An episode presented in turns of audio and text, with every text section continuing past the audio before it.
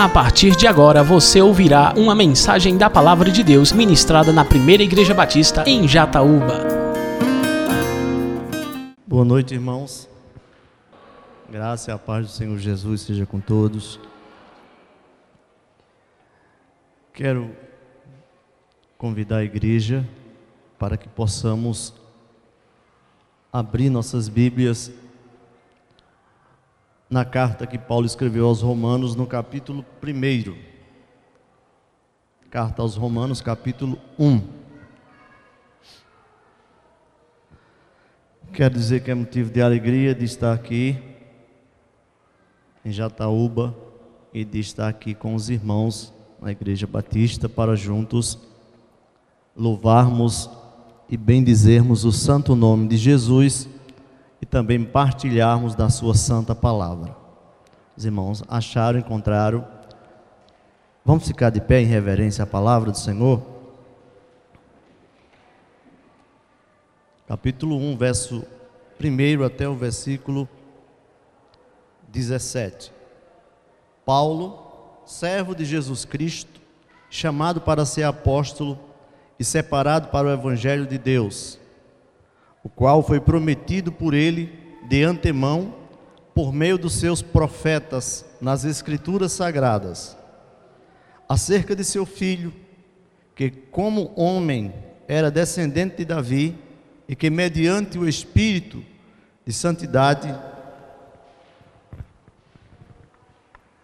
foi declarado Filho de Deus com poder pela sua ressurreição dentre os mortos Jesus Cristo, nosso Senhor, por meio dele e por causa do seu nome, recebemos graça e apostolado para chamar dentre todas as nações um povo para a obediência que vem pela fé. E vocês também estão entre os chamados para pertencerem a Jesus Cristo. A todos os que estão em Roma, são amados de Deus e chamados para serem santos. A vós a graça e paz da parte de Deus e do Senhor Jesus Cristo. Antes de tudo, sou grato a meu Deus, mediante Jesus Cristo, por todos vocês, porque em todo o mundo está sendo anunciado a fé que vocês têm. Porque o Deus a quem sirvo de todo o coração, pregando o Evangelho de seu Filho, é minha testemunha de como sempre me lembro de vocês em minhas orações e peço que agora, finalmente, pela vontade de Deus, seja-me aberto o caminho para que eu possa visitá-los. Anseio vê-los a fim de compartilhar com vocês algum dom espiritual para fortalecê-los, isto é, para que eu e vocês sejamos mutuamente encorajados pela fé. Quero que vocês saibam, irmãos, que muitas vezes planejei visitá-los, mas fui impedido até agora. O meu propósito é colher algum tipo de fruto entre vocês, assim como tenho colhido entre os demais gentios. Sou devedor tanto a gregos como a bárbaros, tanto a sábios como a ignorantes. Por isso estou disposto a pregar o Evangelho, também a vocês que estão em Roma. Não me envergonho do Evangelho, porque o Evangelho é o poder de Deus para a salvação de todo aquele que crê, primeiros do judeu e também do grego. Porque o Evangelho é revelado, no Evangelho é revelado a justiça de Deus uma justiça que do princípio ao fim é pela fé, como está escrito: o justo viverá pela fé. Pai amado, nós te glorificamos pela leitura da Sua palavra. Venha, meu Deus, aplicar em nosso coração uma fé que arde, ó Deus, com o desejo de conhecer a Ti por intermédio da Sua santa palavra. Fale conosco, ó Deus, que o Teu Espírito Santo esteja nos guiando nesta mensagem, que todos nós que estamos aqui possamos sair daqui fortalecidos, alimentados com a tua palavra, certos de que o Senhor está conosco, nós oramos com gratidão em o nome de Jesus. Poder sentar, amados. Esta carta é uma das cartas mais completas do Novo Testamento, do apóstolo Paulo, e o tema principal dela é a justificação pela fé. O apóstolo Paulo começa essa carta de uma forma bem especial. Uh, ele usa um grande tempo nessa saudação. É uma das maiores saudações do apóstolo Paulo. E ele começa a falar aos irmãos que estavam em Roma do seu desejo de vê-los. Mas antes de tudo, a primeira fala do apóstolo Paulo nessa carta é apresentar-se Paulo, servo de Jesus Cristo. A palavra servo aqui é uma palavrinha que tem origem no grego do ulos, dulos, uh, e significa escravo. O escravo é aquele que não tem vontade própria, é aquele que vive o tempo todo para o serviço do seu Senhor. Quando Paulo está dizendo que é servo de Cristo, que é escravo de Cristo, e que foi chamado, a palavra chamado aqui é ecletos, dá a ideia de alguém que é selecionado. Ele está dizendo que foi chamado por Jesus Cristo, foi selecionado por Deus para pregar o Evangelho. O apóstolo Paulo, este homem tão usado por Deus para nos anunciar o Evangelho. Está aqui falando para um grupo de crentes que, na verdade, era a nata da sociedade da época. Os romanos tinham o privilégio de dizerem que eles tinham o poder os romanos, era a única nação da época que vivia debaixo do poder do império de Roma.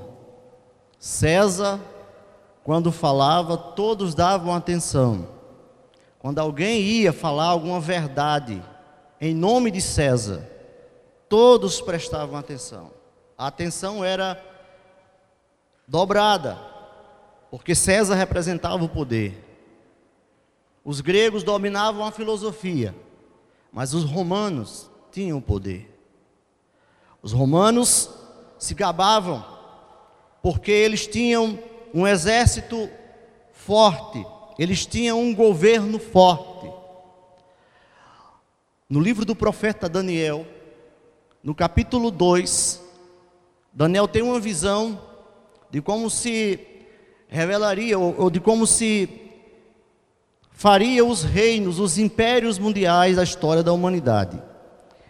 E naquela visão que Daniel tem do capítulo 2, apresenta-se ali quatro reinos: o, o, reino dos babilônios, o primeiro império mundial, o reino medo-persa, o reino dos gregos, da Grécia, e o reino dos romanos, o império romano, que é apresentado na estátua pelo ferro.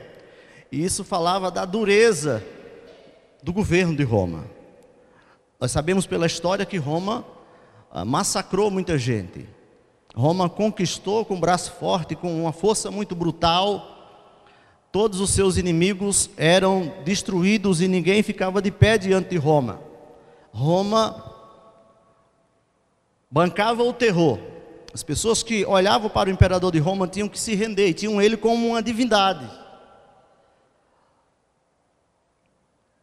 O apóstolo Paulo está falando aqui do Evangelho, do Evangelho de Jesus Cristo. Mas quem era Jesus Cristo para os romanos? Era simplesmente um carpinteiro, pobre, desconhecido, foi conhecido durante o seu ministério como um tumultuador, alguém que fez milagres, mas para os romanos isso não tinha nenhum valor. Para eles o que importava era que Jesus era um perturbador da paz, O que importava para eles era que Jesus foi um homem que se qualificou como um profeta, que se fez ou que se disse ser profeta, mas que morreu.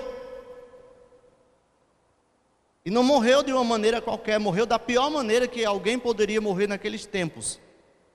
Naqueles dias existia quatro tipos de mortes consideradas as piores mortes. A morte por cremação, a pessoa era queimada viva. A morte bestial, a pessoa era jogada para os animais comerem. Muito aconteceu no, no, eh, no Coliseu de Roma. Morte por decapitação, Tiago, João Batista e o próprio Paulo morreram com esse tipo de morte. E a morte pior de todas era a morte de cruz. Morte de cruz era sinônimo de vergonha. Só as piores pessoas e os escravos eram apontados para morrer na cruz. Naqueles dias, o Senado de Roma criou uma lei que sequer alguém podia dizer que um romano fosse crucificado. Isso era inconcebível e era até proibido por lei. Então, Jesus foi morto e foi morto da pior maneira possível de uma maneira vergonhosa. Ele foi morto na cruz. E o apóstolo Paulo, que até foi perseguidor dos pregadores desse evangelho, agora está escrevendo uma carta para um grupo de pessoas que crê nesse Jesus, que estão em Roma. E Paulo também diz professar essa fé em Jesus, o Jesus que morreu na cruz, mas que não estava mais na cruz. O Jesus que foi sepultado, mas que não estava mais na sepultura, porque ao terceiro dia ele ressuscitou para cumprir as Escrituras e para fortalecer a pregação do reino de Deus e do Evangelho que ele mesmo pregou. Jesus ressuscitou como prova de que o Evangelho é a verdade. Nós temos aqui o apóstolo Paulo falando deste evangelho, e ele dizendo no versículo 2: o qual foi prometido por ele, de antemão, por ele, Deus, de antemão, por meio dos seus profetas, nas Escrituras Sagradas, acerca de seu filho. Como homem era descendente de Davi, aqui o apóstolo está falando da, da natureza de Jesus que se identifica com os homens, por isso ele era chamado de filho de Davi. Mas o evangelho foi profetizado. E o evangelho fala a respeito de quê? O evangelho fala a respeito de Jesus Cristo. O evangelho fala, fala a respeito de, de um Jesus, de um Messias, de um Cristo que padeceu e morreu em uma cruz, foi amaldiçoado por causa da, da morte da cruz. A Bíblia diz que é maldito o homem que é morto no madeiro. E Jesus foi maldito. Gálatas capítulo 3, versículo 15. Paulo diz que Cristo, não tendo pecado, se fez pecado por nós.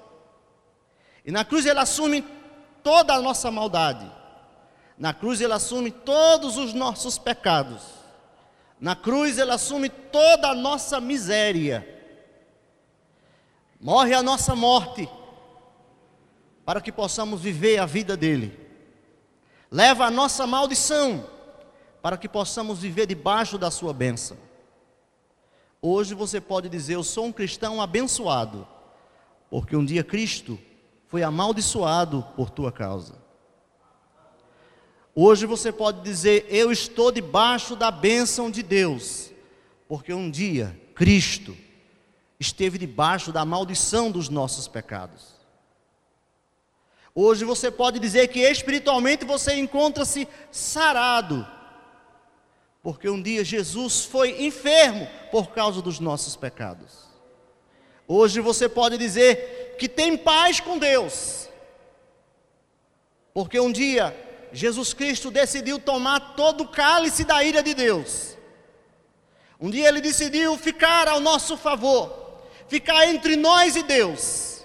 E aquela cruz aquela dura cruz pertencia a você pertencia a mim. Éramos nós, éramos nós que devíamos estar nela. Mas ele quis morrer a nossa morte para que nós pudéssemos viver a sua vida. Isso é o que o evangelho ensina. O evangelho ensina acerca da mensagem mais poderosa, mais esplêndida, a mensagem mais comovente, a mensagem mais tocante, a mensagem mais pungente, era a mensagem que Jesus anunciava. Os profetas diziam: Ele vem, virá humilde, manso, simples.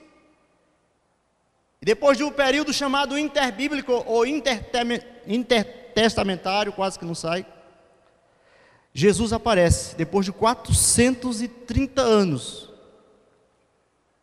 João Batista, o precursor de Cristo, dizendo: Preparem-se, porque o reino de Deus está próximo. E um dia lá vem o rei, no meio da multidão, em direção a João Batista. E João Batista, quando viu Jesus, disse: Aí está, no meio de vocês, o Cordeiro de Deus que tira o pecado do mundo.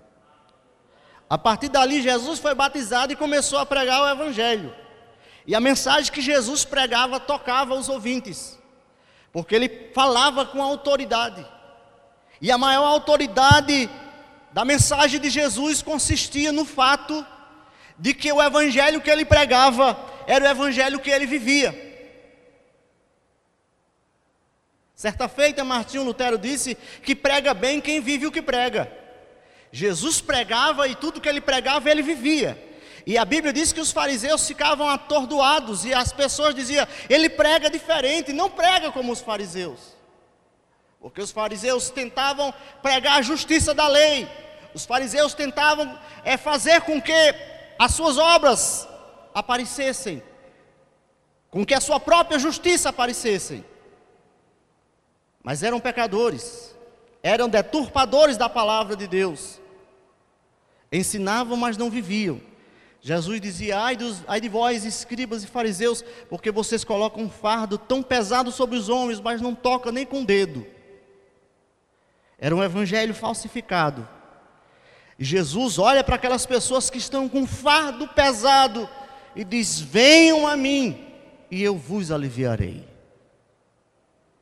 Jesus estava interessado de tirar aquela opressão do povo e principalmente, essencialmente, salvar os pecadores dos seus pecados. Mas o apóstolo Paulo, nesta saudação, está dizendo: o evangelho foi profetizado e a profecia se cumpriu, e o evangelho está consumado. Bendito seja o nome do Senhor. Aqui no versículo 5, por meio dele e por causa do seu nome, recebemos a graça e apostolado para chamar dentre todas as nações um povo para a obediência que vem pela fé. E vocês também estão entre estes chamados para pertencerem a Jesus Cristo.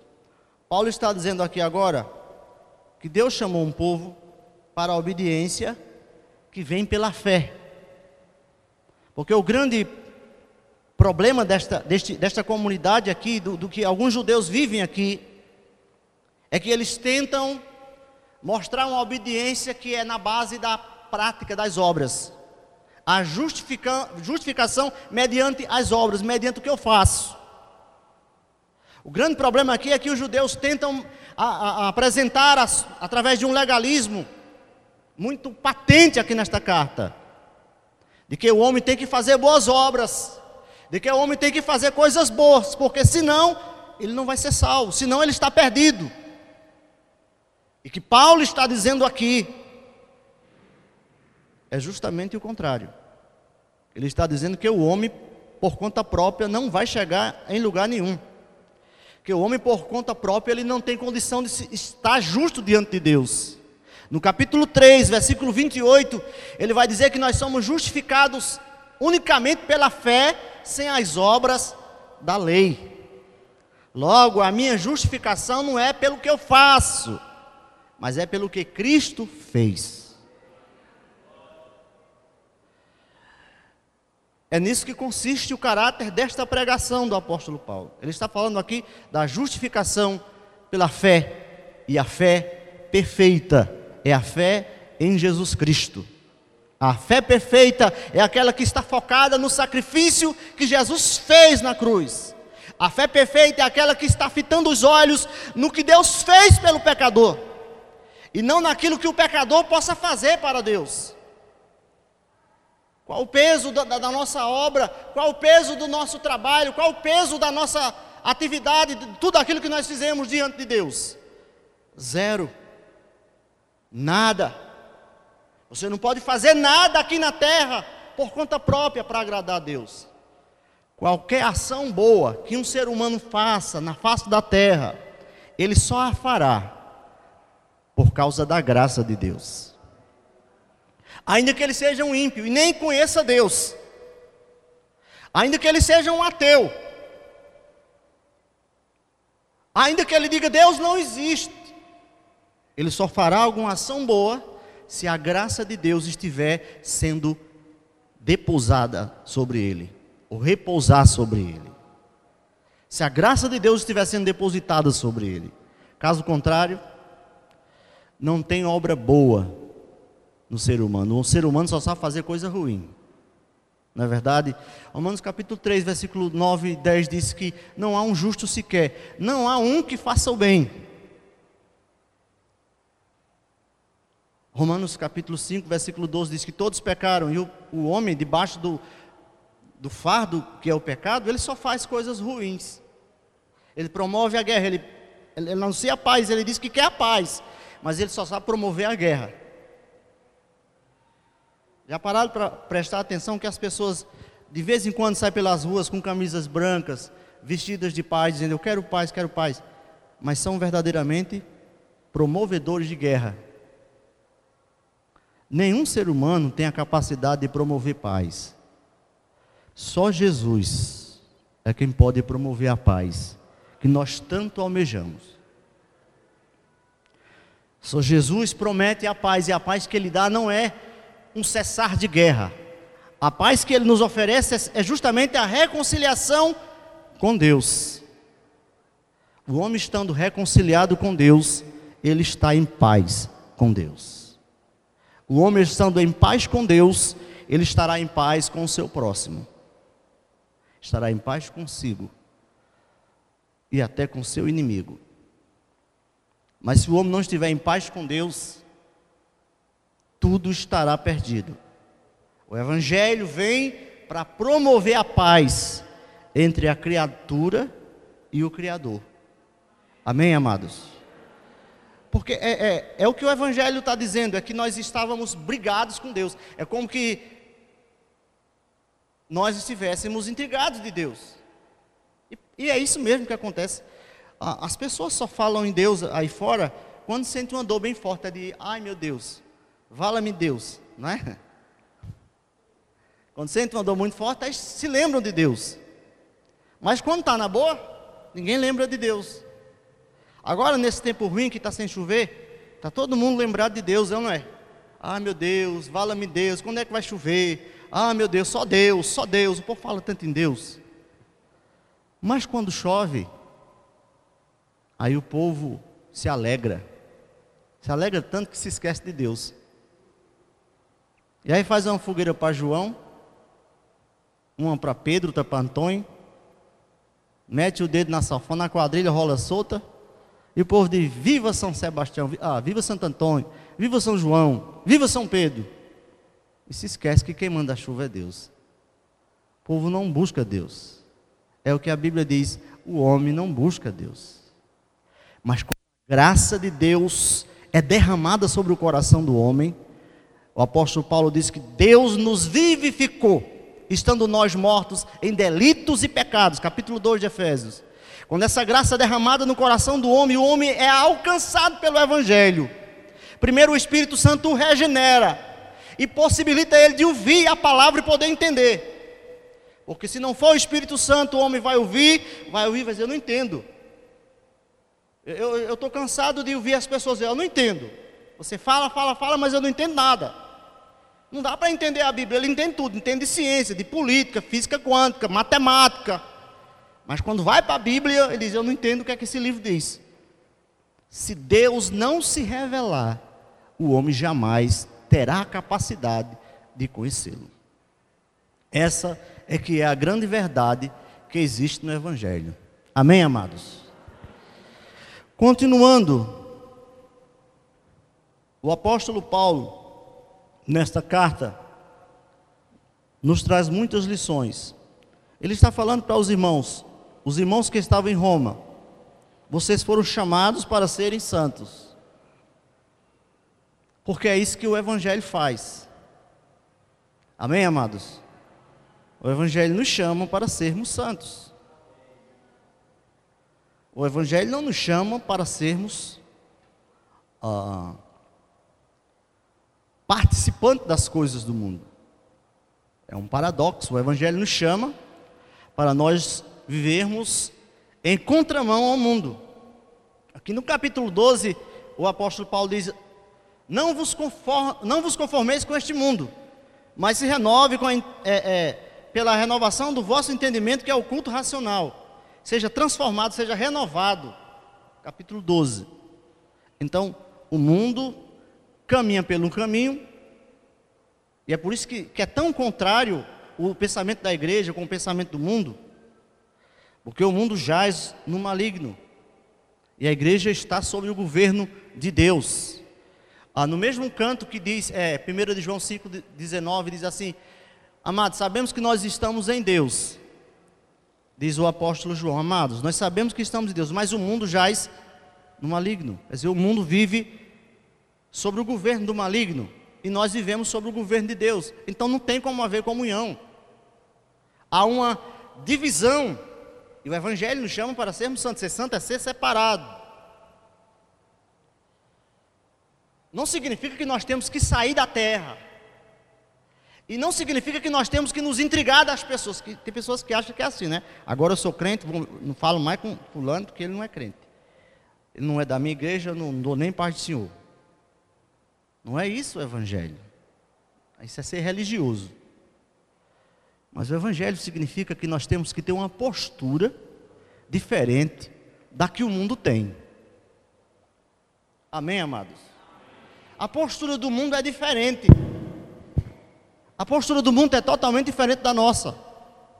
Nós temos um caminho novo para seguir. A nossa estrada é diferente. Jesus disse: Ninguém pode vir ao Pai senão por mim. Eu sou o caminho. Provérbios 4 de Salomão, versículo 18 e 19. O 18 diz assim: A vereda do justo, o caminho do justo é como a luz da aurora que vai brilhando mais e mais, até ser dia perfeito. Aí o verso 19 diz: Mas o caminho do ímpio é coberto de treva, e é tanta treva que ele cai e não sabe nem quem tropeçou. Malaquias 3,18: Vereis a diferença entre o justo e o ímpio, entre o que serve a Deus e o que não serve.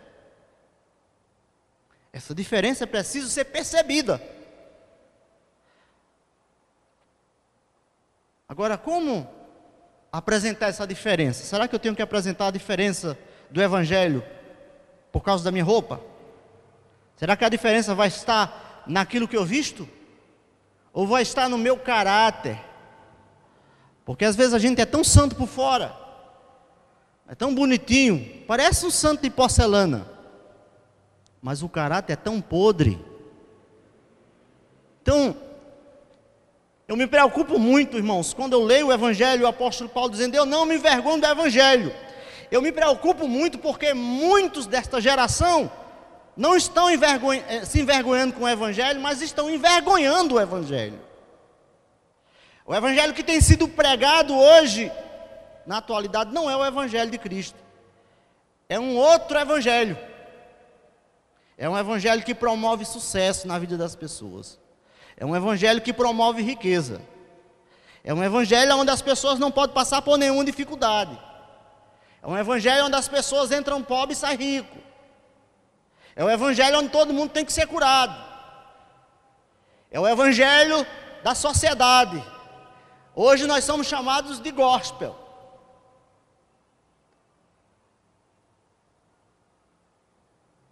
É muito comum você ver algumas pessoas nos criticarem por causa de muitos pregadores do Evangelho que estão por aí, que dizem, rapaz, vocês são assim também? Como fulano, fulano, eu não vou citar nomes aqui, mas vocês são assim também? Que fazem uma pilantragem, não é?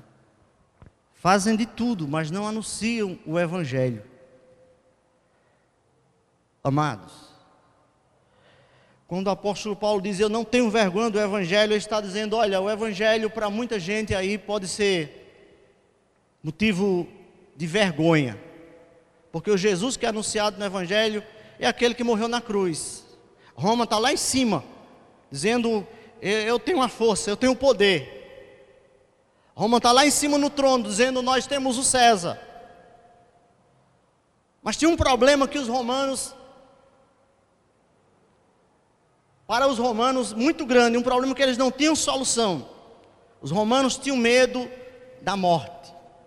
Os romanos não sabiam o que era que acontecia, eles tinham muito medo dessa dúvida. O apóstolo Paulo disse: o Evangelho é o poder de Deus eu não tenho vergonha do Evangelho, porque o Evangelho é o poder de Deus, e é o poder de Deus para salvar o homem. O Evangelho é o poder de Deus para salvar o pecador. O Evangelho é o poder de Deus para dar essa certeza ao homem que ele não estará perdido quando passar pelo vale da sombra e da morte.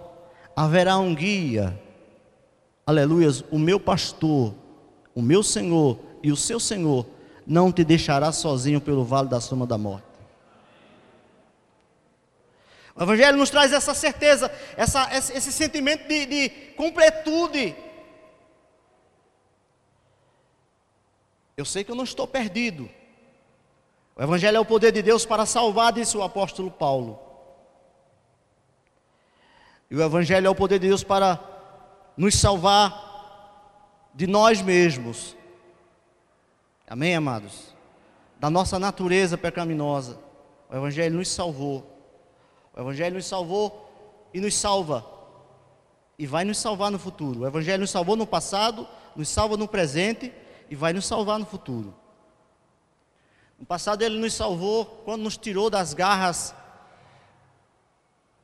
do maligno, quando nos tirou do reino das trevas e nos transportou para o reino do seu filho, o reino da luz quando Ele nos despertou, quando Ele nos vivificou, quando Ele nos trouxe para a vida, Ele nos salvou. E aí Ele nos salvou de nós mesmos. Porque às vezes a gente pensa que o nosso grande inimigo é Satanás, e o nosso maior grande inimigo somos nós mesmos. Nossa natureza pecaminosa, sabe, nosso capricho, nosso orgulho, nosso nariz empinado, sabe, o nosso eu. Tem gente que não adora as imagens, mas adora o seu eu. Porque eu, eu, eu. Só falta cantar aquele hino, olha eu aqui. Mas é eu, é o eu dele que importa. E Deus quer salvar você desse seu eu. O apóstolo Paulo falou, falou, ele disse: Eu trabalhei mais do que todo mundo. Depois disse: Não eu, mas a graça do Senhor que estava em mim. Outro versículo ele diz: Não vivo mais eu, mas Cristo é quem vive em mim. Eu já estou crucificado com Cristo, e a vida que eu vivia no pecado, agora eu vivo pela fé do Filho de Deus que me amou e se entregou por mim. Eu estou crucificado com Cristo. Não é eu que vivo mais, é Cristo que é o Senhor da minha vida. Então Jesus me salvou de mim mesmo. Jesus me salvou do mundo Jesus me salvou da perdição que eu me encontrava. Não era assim que nós estávamos? Perdidos. Todos nós estávamos perdidos, como ovelhas desgarradas que não têm pastor, sem saber para onde ir, sem saber o que fazer, sem saber a quem correr. Igual as pessoas estão por aí, os índios nas florestas, uh, os japoneses adorando Buda, uh, os tailandeses adorando Shiva, e, e cada um procurando o seu Deus, cada um na sua idolatria, no seu paganismo, procurando ali um meio de, de satisfazer a necessidade espiritual da sua alma. Foi feita uma pesquisa recentemente pelos cientistas e eles descobriram que em todo lugar existe um, uma pessoa procurando algum, de alguma forma cultuar algum tipo de Deus, algum tipo de ídolo, alguma coisa o homem está procurando e está constituindo como seu Deus. Nós tivemos o privilégio de encontrar, aliás, de encontrar não, de ser encontrado, de ser achado pelo Deus verdadeiro, porque nós estávamos perdidos. Jesus disse: O filho do homem veio buscar o que estava perdido. Era nós, irmãos.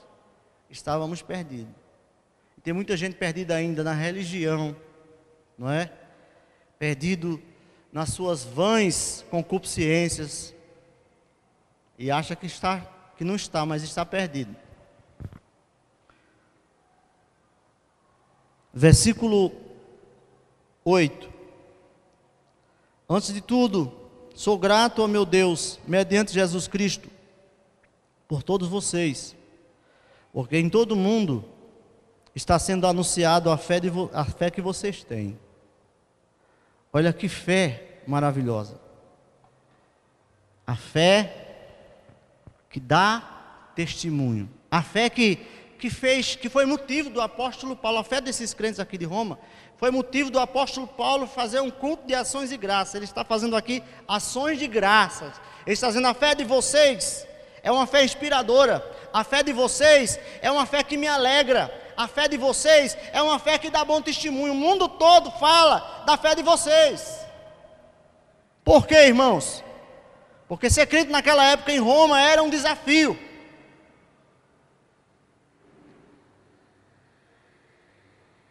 Ser crente naquela época era estar disposto a ir para o Coliseu, enfrentar as bestas, servir de tocha humana, ser iluminado, é, é, iluminar a noite sendo cremado, vivo, ser decapitado ou até mesmo ser crucificado. Qualquer pessoa que dissesse que era crente em Jesus Cristo estava correndo um risco muito alto. Dizer que era crente em Jesus Cristo era, sobretudo, um grande desafio.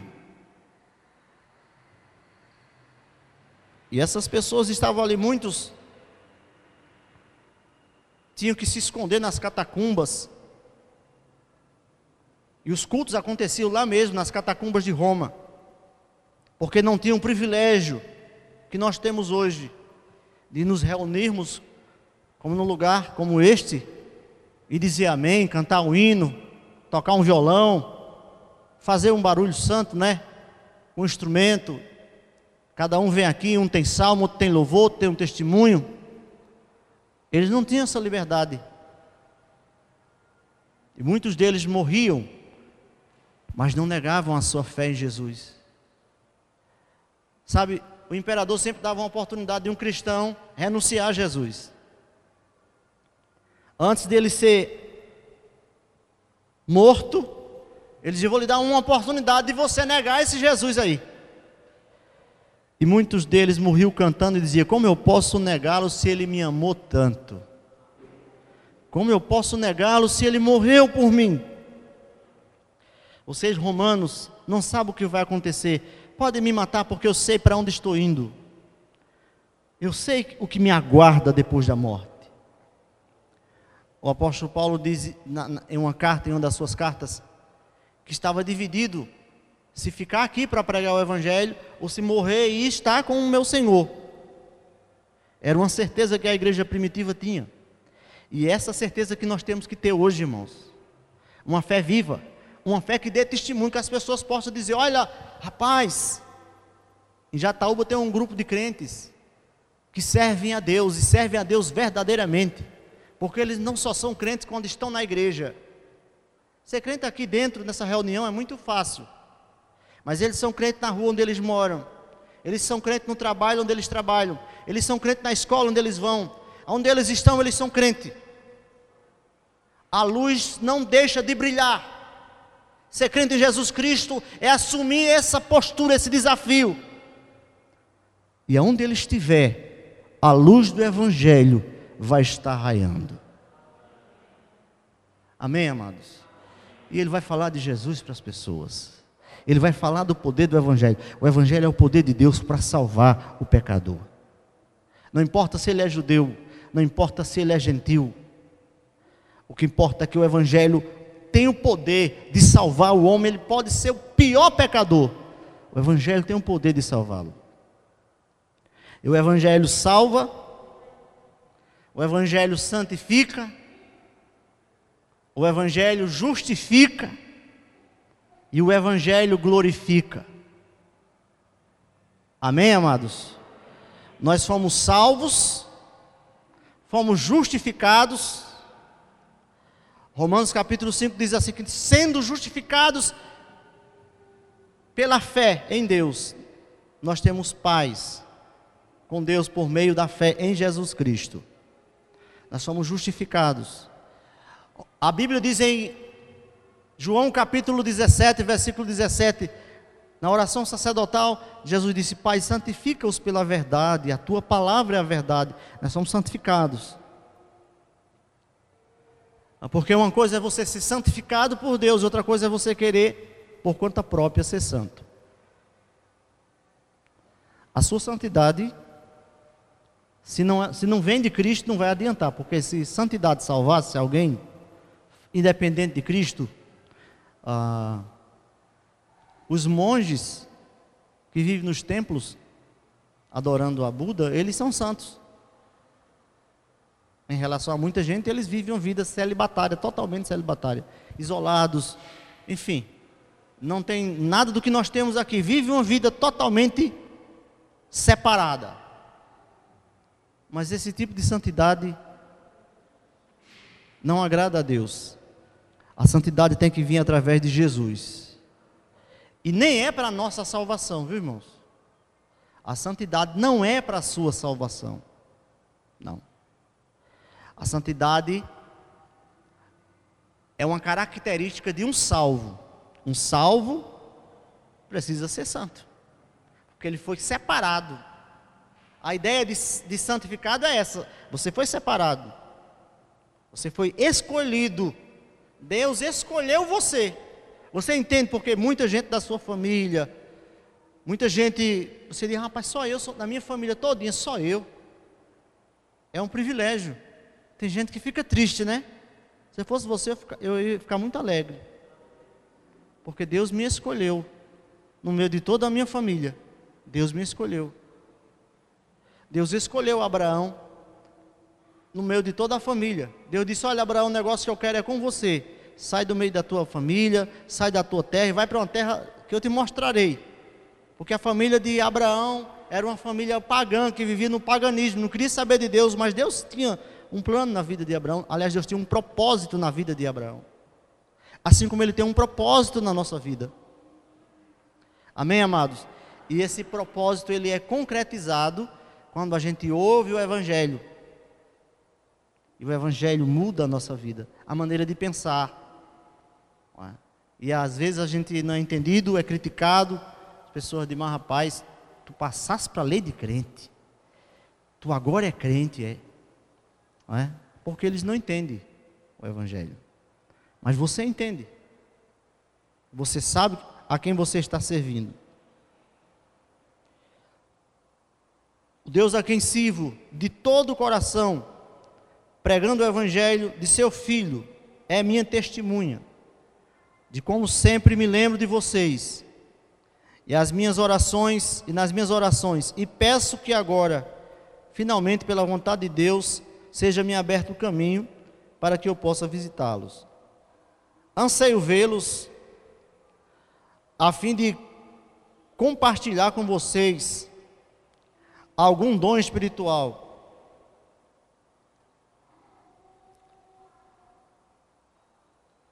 para fortalecê-los e para que eu e vocês sejamos mutuamente encorajados pela fé.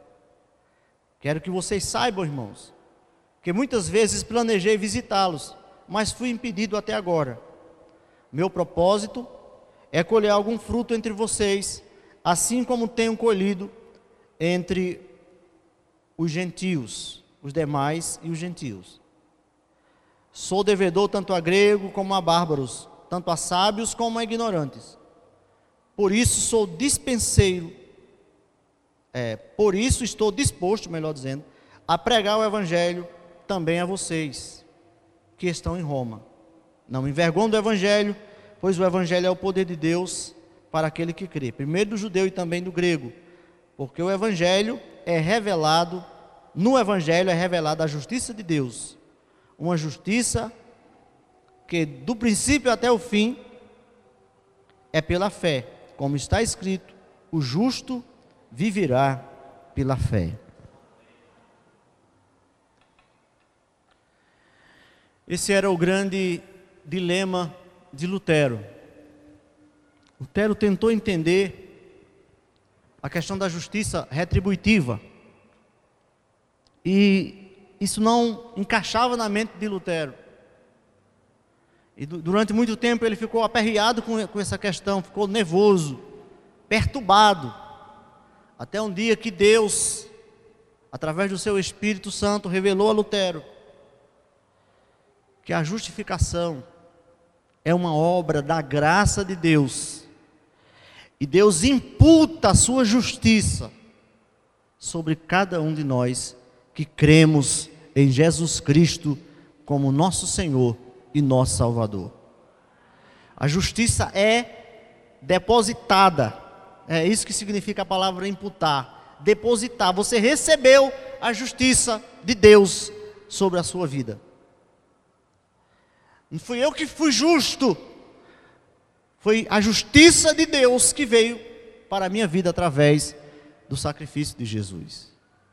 Então a justiça de Deus na nossa vida, irmãos, é uma obra da parte de Deus. E essa obra é gerada no seu coração através da graça do Senhor Jesus Cristo. Por isso que a Bíblia diz, e é tão gostoso falar essa palavra, pela graça sois salvos por meio da fé. Isso não vem de vós, não é? É dom de Deus.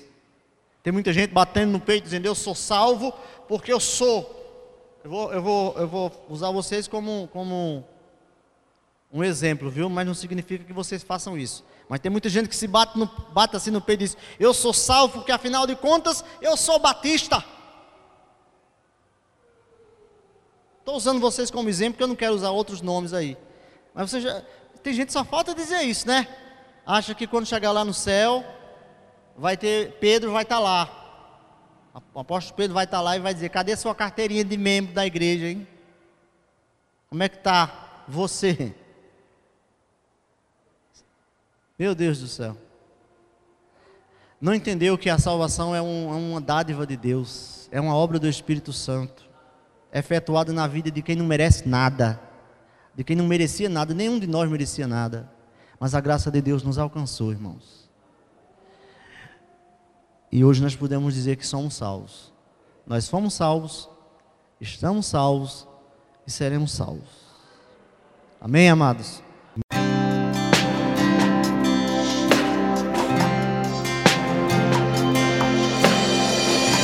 Você acabou de ouvir uma mensagem da Palavra de Deus ministrada na Primeira Igreja Batista em Jataúba. Para mais informações e para ouvir outras mensagens online, acesse facebook.com/barra Igreja Batista Jataúba. Curta e compartilhe.